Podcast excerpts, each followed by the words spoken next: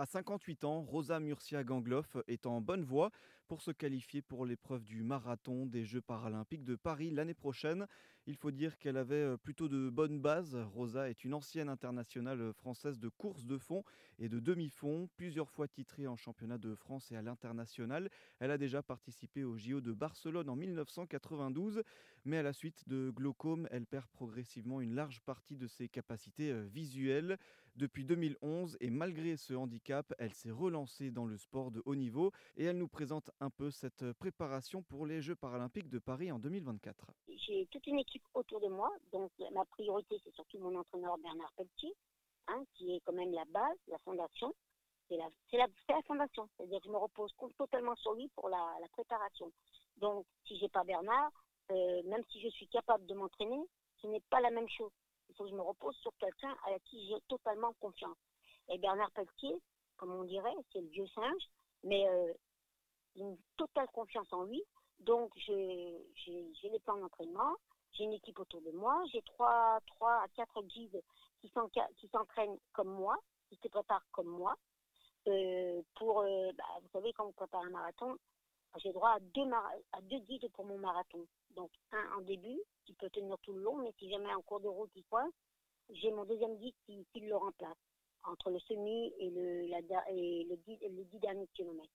Mais j'ai toute une équipe autour de moi. J'ai une préparation physique qui commence euh, bah, par, beaucoup de choses, le renforcement musculaire naturel, les entraînements progressifs qui montent en puissance, euh, les compétitions aussi qui sont organisées. C'est pas rien, mais c'est beaucoup, beaucoup de travail. Ouais, cette, euh, cette, préparation, cette exigence pour espérer participer à ces Jeux paralympiques, finalement, c'est une question aussi que j'aime bien poser à, à tous les sportifs. C'est qu'est-ce que vous, vous apporte la course à pied Le sport en général, mais euh, là en particulier la, course à pied, qu'est-ce qu'elle vous apporte personnellement alors, qu'est-ce que m'apporte la course à pied Eh bien, écoutez, je suis une droguée de du sport. Tout simplement. J'ai besoin de faire du sport. J'ai besoin d'aller évacuer. J'ai besoin d'aller euh, euh, respirer. J'ai besoin d'aller voir la nature. Le jour où je suis en repos, je m'en vais promener avec mon chien. Je m'en vais énorme promener. Et quand c'est pas la promenade, c'est le ménage à fond la tête. J'ai besoin de, de, de, de, canaliser cette énergie que j'ai besoin d'éliminer. Euh, c'est une drogue, l'endorphine concret. À force de faire du sport, c'est l'endorphine concret. Et si j'ai pas cette endorphine, eh ben, je suis pas bien, je suis mal dans ma peau. Euh, je ne sais pas comment vous dire ça. C'est, je, je, suis une droguée du sport. J'ai besoin de faire du sport, quel que soit le sport. Mmh.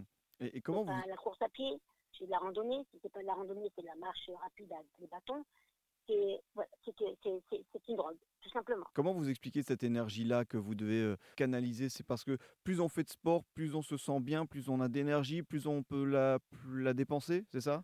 Bah, Disons qu'il faut savoir, il faut savoir la canaliser, il faut savoir, euh, faut savoir la gérer. Parce que si vous allez faire 4 euh, heures de sport par jour, au bout d'une semaine, 15 jours, je peux vous dire que vous allez vous calmer vite fait.